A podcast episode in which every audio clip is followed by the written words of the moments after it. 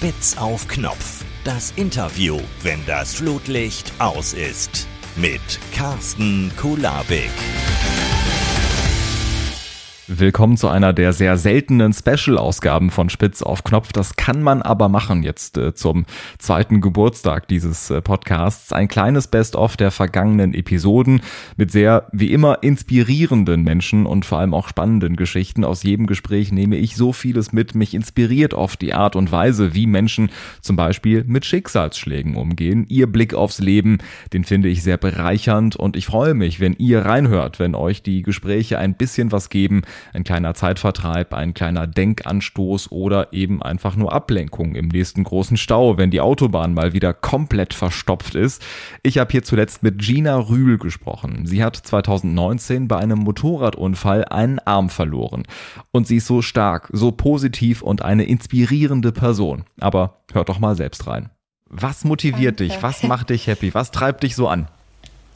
Also ich glaube, der Gedanke daran, dass ich das überlebt habe, ist halt bei mir sehr, sehr groß. Dann ist immer so, ich versuche mir immer vorzuhalten, was ich habe und nicht das, was ich nicht habe, weil das wird mich halt runterziehen. Also ich habe eine tolle Familie, wir sind gesund, ich habe eine schöne Wohnung, ich habe einen vollen Kühlschrank. Ähm, ich mache das, was mich erfüllt, was mir Spaß macht und das habe ich auch für mich selber entschieden. Also viele sind dann so, ja, Instagram ist ja jetzt durch den Unfall dir zugeflogen. Nee, ich könnte auch jetzt im Bett liegen und heulen und kein Mensch würde wissen, dass ich existiere. Also ich habe mein Popo hochgekriegt und ich habe das in die, in die Wege gesetzt und ich habe mich darum gekümmert und deswegen, das ist auch in gewisser Weise, dass ich irgendwie stolz bin, dass ich da was draus gemacht habe so und mich nicht halt davon habe runterziehen lassen und ich glaube, das ist so mein Ansporn. Ich setze mir halt immer wieder neue Ziele. Ähm, ich habe mir jetzt also ich, ich sage dann, okay, ich möchte gern irgendwann mir Eigentum kaufen, ich möchte gerne das erreichen, ich möchte gerne das erreichen. Und das sind immer so Steps und wenn ich dann irgendwas davon erreiche, bin ich halt extrem stolz, weil ich sage, okay, ich habe mich jetzt nicht von meiner Behinderung oder von dem Unfall irgendwie ähm, breitklopfen lassen und breitschlagen und habe aufgegeben, sondern nö, ich setze mir halt noch höhere Ziele, als ich vor dem Unfall hatte. so. Und das spornt mich halt mega an. Jetzt bist du auch Motivationsrednerin, das heißt, du motivierst andere. Und ich finde auch heute sind im Gespräch ganz, ganz viele Denkanstöße äh, mit dabei, äh, wo man nochmal drüber nachdenken muss, auch mal in Ruhe drüber nachdenken muss. Was gibst du den Menschen auch mit, beispielsweise in so Coaching, Seminaren, wenn du einen Vortrag hältst? Ähm, was gibst du den Menschen da mit? Also ich mache das ja jetzt noch eher auf Instagram und mal in Sanitätshäusern, dass ich da rede. Ähm, aber das, aber es kann also, ja mehr halt werden. Ja, auf jeden Fall, da bin ich ja dabei. man fängt immer irgendwo an.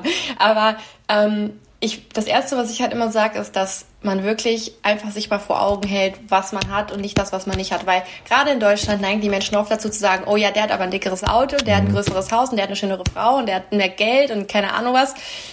Ähm, jetzt dann sieh mal, was du hast. Vielleicht bist du gesünder wie er, vielleicht hast du viel mehr im Kühlschrank, vielleicht ist seine Frau gar nicht so nett und keine Ahnung was. Also das ist halt immer so, versuch zu sehen, was du hast, was du schon erreicht hast, setz dir Ziele und nicht immer so negativ denken. Also selbst wenn irgendwie eine negative Situation ist, versuch zu sehen, okay, wofür könnte das jetzt gut sein, was könnte der Grund sein, warum das passiert ist. Selbst wenn es keinen Grund gibt, dann versuch einfach das zu akzeptieren, zu sagen, okay, das ist jetzt passiert und jetzt kommt aber wieder was Neues auf mich zu. Also nicht immer so auf diese negativen Sachen so versteifen und immer wieder darauf behagen, weil man kann es eh nicht ändern. Also das ist wirklich dieses Frag dich, kannst du es ändern?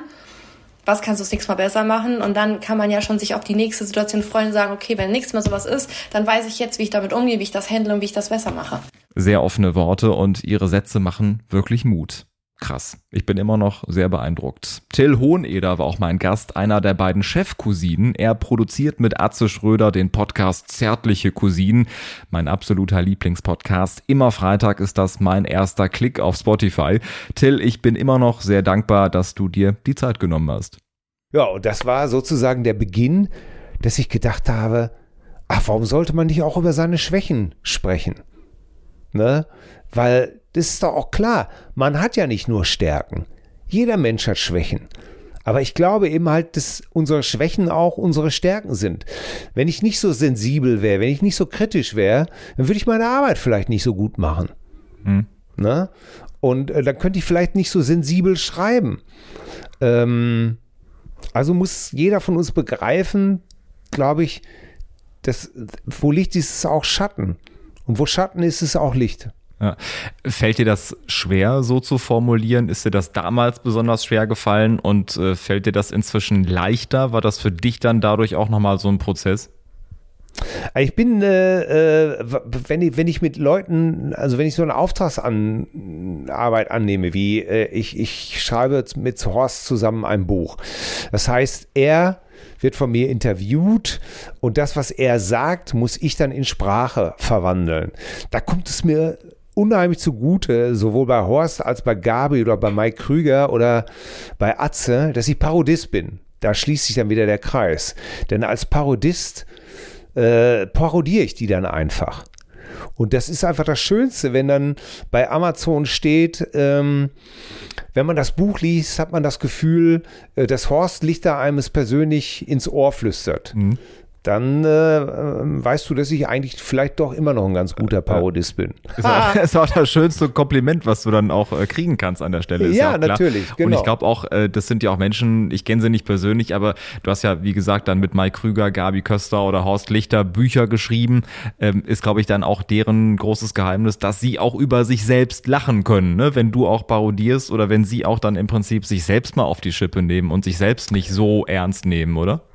Ich glaube, meine Fähigkeit ist eben halt ähm, dadurch, dass ich ein sehr sensibler Mensch bin.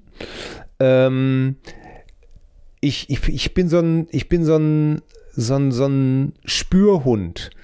Wenn irgendeiner mir was sagt äh, in diesen ganzen Interviews für Bücher, dann bin ich jemand, der nachfragt und sagt, ach, das ist ja interessant. Ich möchte noch mal zu dem Punkt zurück. Du hast gesagt das und das wie darf ich das denn verstehen? Wie meinst du das denn?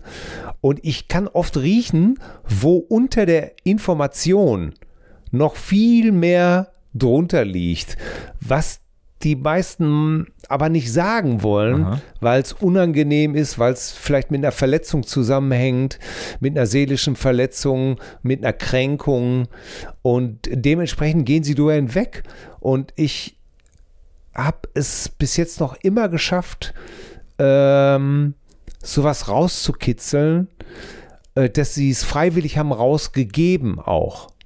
Also diese Geheimnisse dann mit mir geteilt haben. Und das macht so ein Buch dann, äh, eine Autobiografie oder ein autobiografisches Buch, dann immer sehr interessant, ne?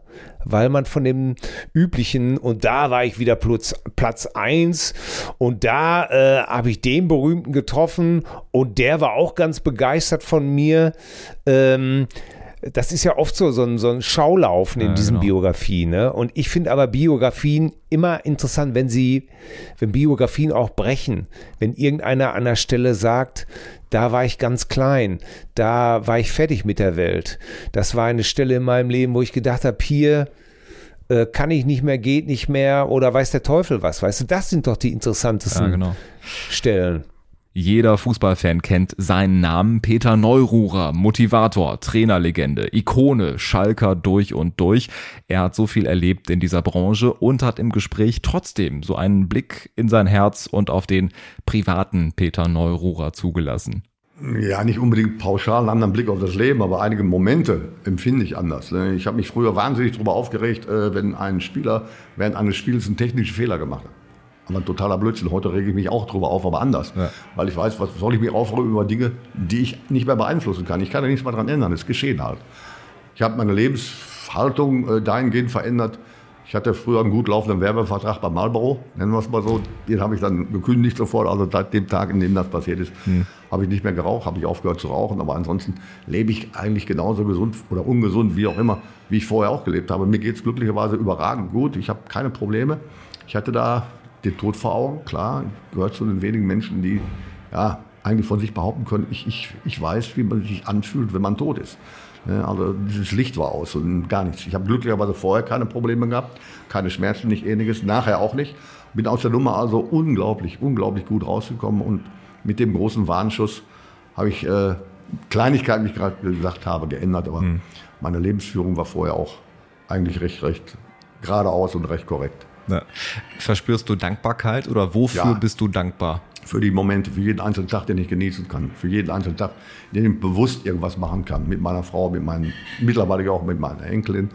Äh, wenn ich bewusst mir Spiele, Fußballspiele angucken kann und sagen kann, dass du überhaupt hier sitzt dass du diesen absoluten Luxus hast oder haben darfst, dass du zum Beispiel nach der sogenannten auch Arbeit äh, in, in der Phase, jetzt mittlerweile wäre ich Rentner, äh, das und das noch tun zu dürfen, dass du da und da noch gefragt bist, ne, dass du Werbeauftritte haben darfst, ne, dass du irgendwo gefragt wirst, um irgendwelche Vorträge in Bezug auf Motivation oder Lebensführung halten zu dürfen.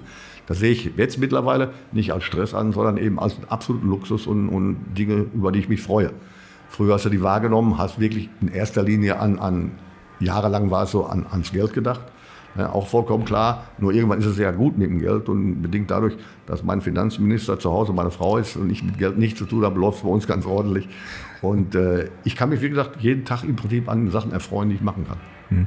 Es gibt eine sehr sehenswerte Reportage über dich oder eine Dokumentation, kann man sagen, die ist ein Jahr her. Ausherzspiel heißt es, ist auf YouTube zu sehen.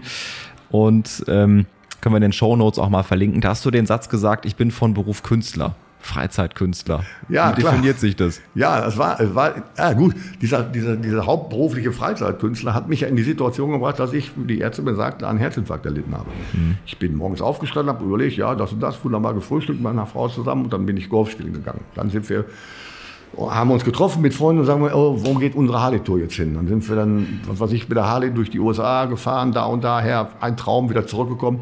Dann haben wir uns überlegt, fliegen wir jetzt nach Marbella zum Golfspiel und machen wir doch eine Woche Mallorca und so weiter. So das drei, vier Wochen lang, wunderbar herrlich. Jeder sprach mir an, da hast du ein Leben wie Gott in Frankreich. Ja, ist auch richtig.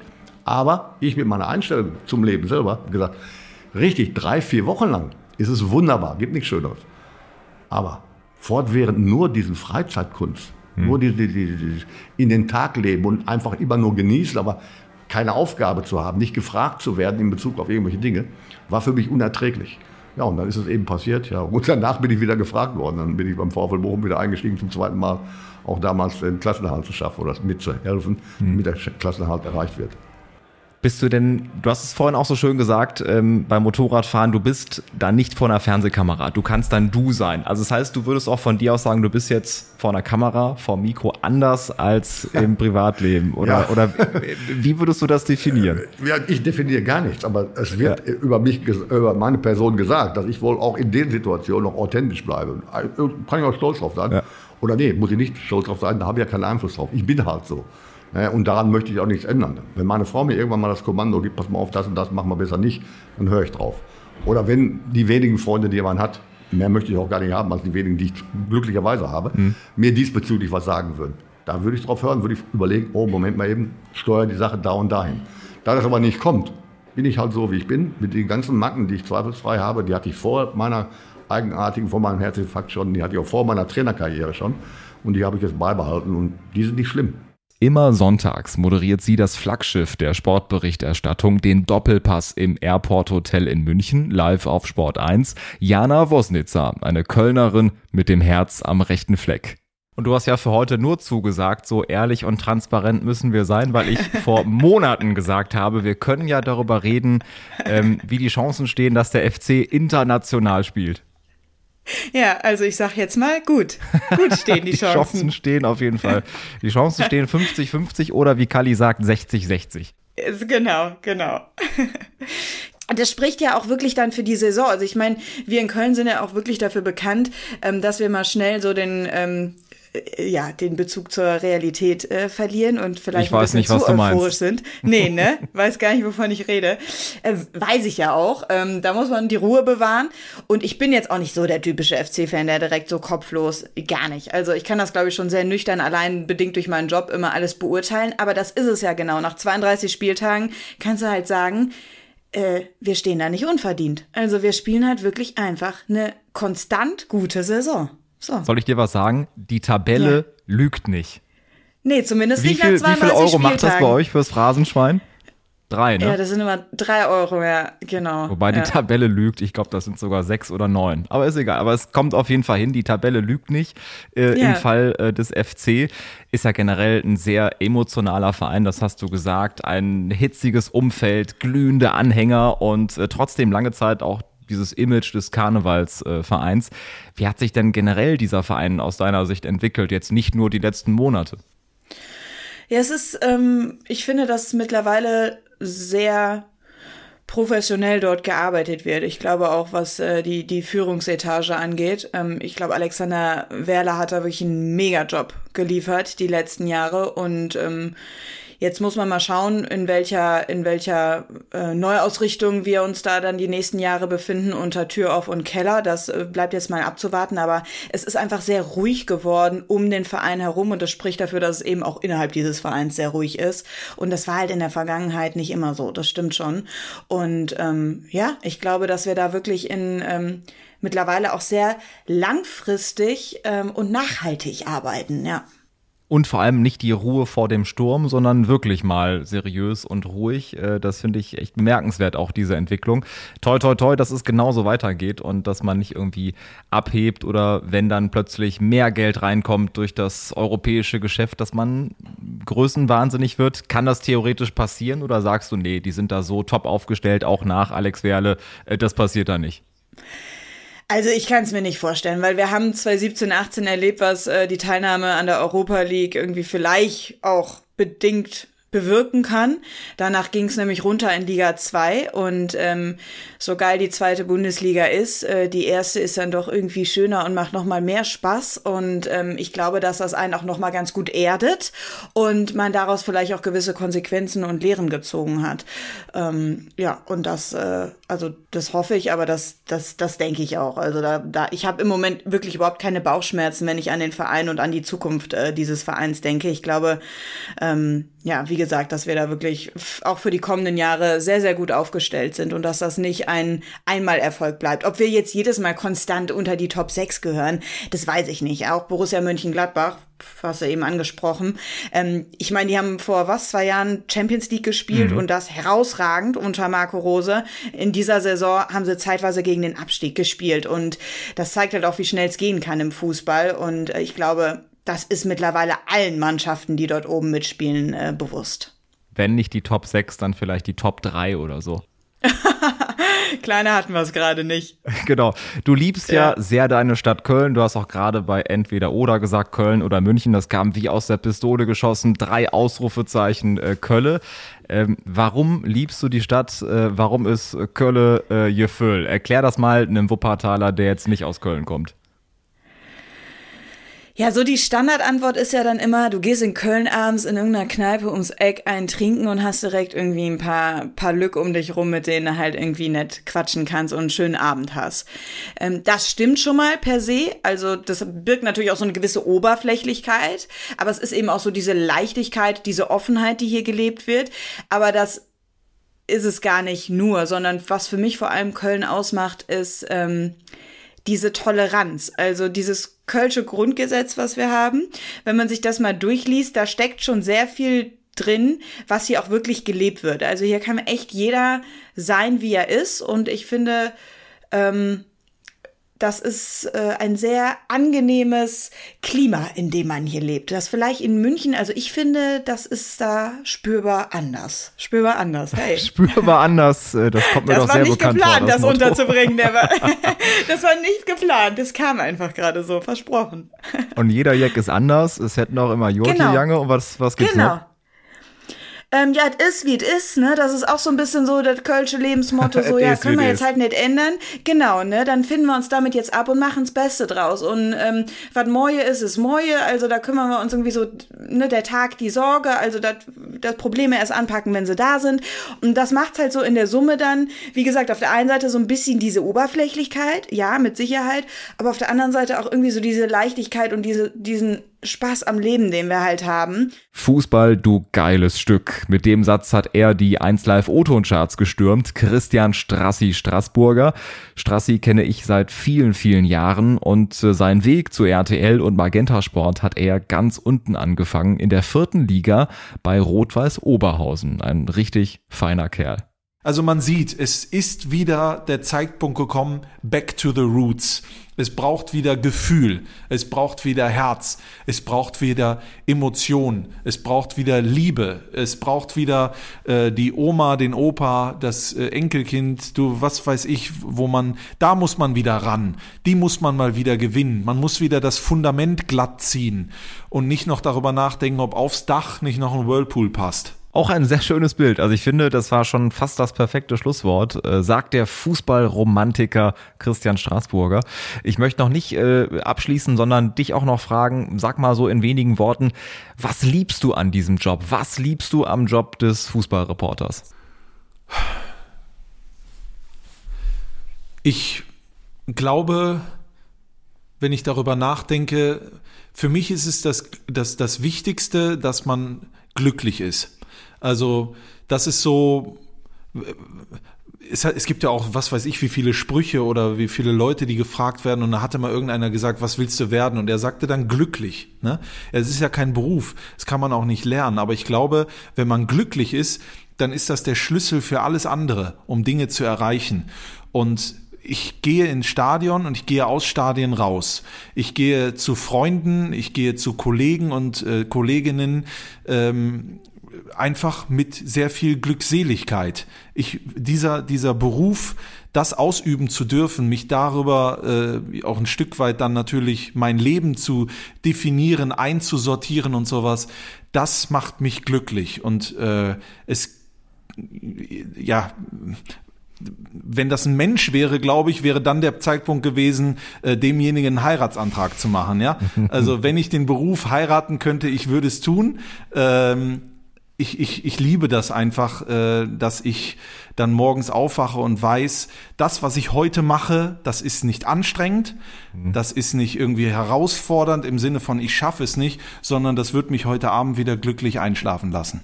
Und das heißt ja auch in guten wie in schlechten Zeiten gibt es denn Dinge, die du nicht magst an diesem Job, was dich vielleicht nervt? Ja, das, wenn man so Dinge hört wie so ist er halt, der, die, der, der Job. So ist die Medienbranche eben. Ne? Äh, das hört man ja vor allen Dingen dann immer, wenn man äh, keine Ahnung, der eine redet über den, der versucht da, da geht's dann um Jobs, da geht's dann um, wer ist äh, der Größte, wer ist die ja. Nummer eins, wer ist keine Ahnung was. Ich weiß, was du meinst. Hm? Ne, wer, wer kann dem anderen noch schön einen mitgeben oder mal hinter der vorgehaltenen Hand sagen, ja, hast du das gesehen? War ja auch nicht, ne? Irgendwie sowas. Äh, solche Sachen gehen mir extremst auf die Nerven, aber äh, darüber denke ich gar nicht nach, sondern ich habe von Anfang an gesagt, weißt du was, das machen wir anders. Wir machen das anders. Und ich sage es dir, mit allen Kollegen und Kolleginnen, die ich zusammenarbeite, ähm, rede ich offen und ehrlich. Wir teilweise viele von denen sind meine Freunde ähm, und wir sagen uns allen, das passiert hier nicht. Wenn wir ein Problem haben, wird gesprochen wenn wir sehen, da ist irgendwo eine Möglichkeit für jemanden und wissen, derjenige ist das, dann helfen wir ihm da rein. Dann versuchen wir ihn da irgendwie. Äh, es, es kann nicht, es ist keine Romantisierung, es kann auch nicht immer klappen, es ist kein Märchenbuch oder sowas, aber ich liebe es einfach enorm, Brücken zu bauen. Ich möchte einfach Brücken bauen, über die wir alle gemeinsam ähm, drüber gehen und ich will nicht dieses, diesen Scheißdreck mitgehen, dass gesagt wird, ja, Mai, irgendwann fällt halt einer runter. Ne? Weil dieser eine, das ist ja auch ein Mensch, der hat ja auch ein Herz, der hat auch Träume, der hat auch Hoffnungen. Und ich versuche einfach, äh, dass derjenige einfach mit, mit diesen Weg gehen kann. Und äh, ich, ich liebe diese Gemeinsamkeit und nicht dieses Gegeneinander. Und ich bin aber ganz zuversichtlich, dass ähm, Menschen, die das anders sehen, dann auch nicht mehr lange Teil dieses Geschäfts sind, weil sich Gott sei Dank die Gesellschaft verändert hat. Ja, das war nur ein kleiner Ausschnitt aus den vergangenen Episoden. Hört doch gerne mal länger in die Folgen rein, wenn euch die kurzen Teasings hier gefallen haben. Ich würde mich auf jeden Fall sehr darüber freuen, auch über Feedback, über eure Sterne bei Spotify und Apple Podcasts und schreibt mir auch gerne, was ihr bei den Folgen so mitgenommen habt oder gebt mir Feedback an post.carsten-kulavik.de. Ich lese alles und antworte auch garantiert. In zwei Wochen geht's hier wieder weiter mit den nächsten Gesprächen. Gesprächen. Selbe Stelle, selbe Welle. Spitz auf Knopf. Ihr kennt das überall, wo es Podcasts gibt. Glück auf. Das war Spitz auf Knopf. Das Interview, wenn das Flutlicht aus ist. Moderation Carsten Kulawik. Redaktion Gina Nieser. Zu hören überall, wo es Podcasts gibt und zu sehen auf Instagram. Infos und alle Folgen findet ihr unter spitzaufknopf-podcast.de.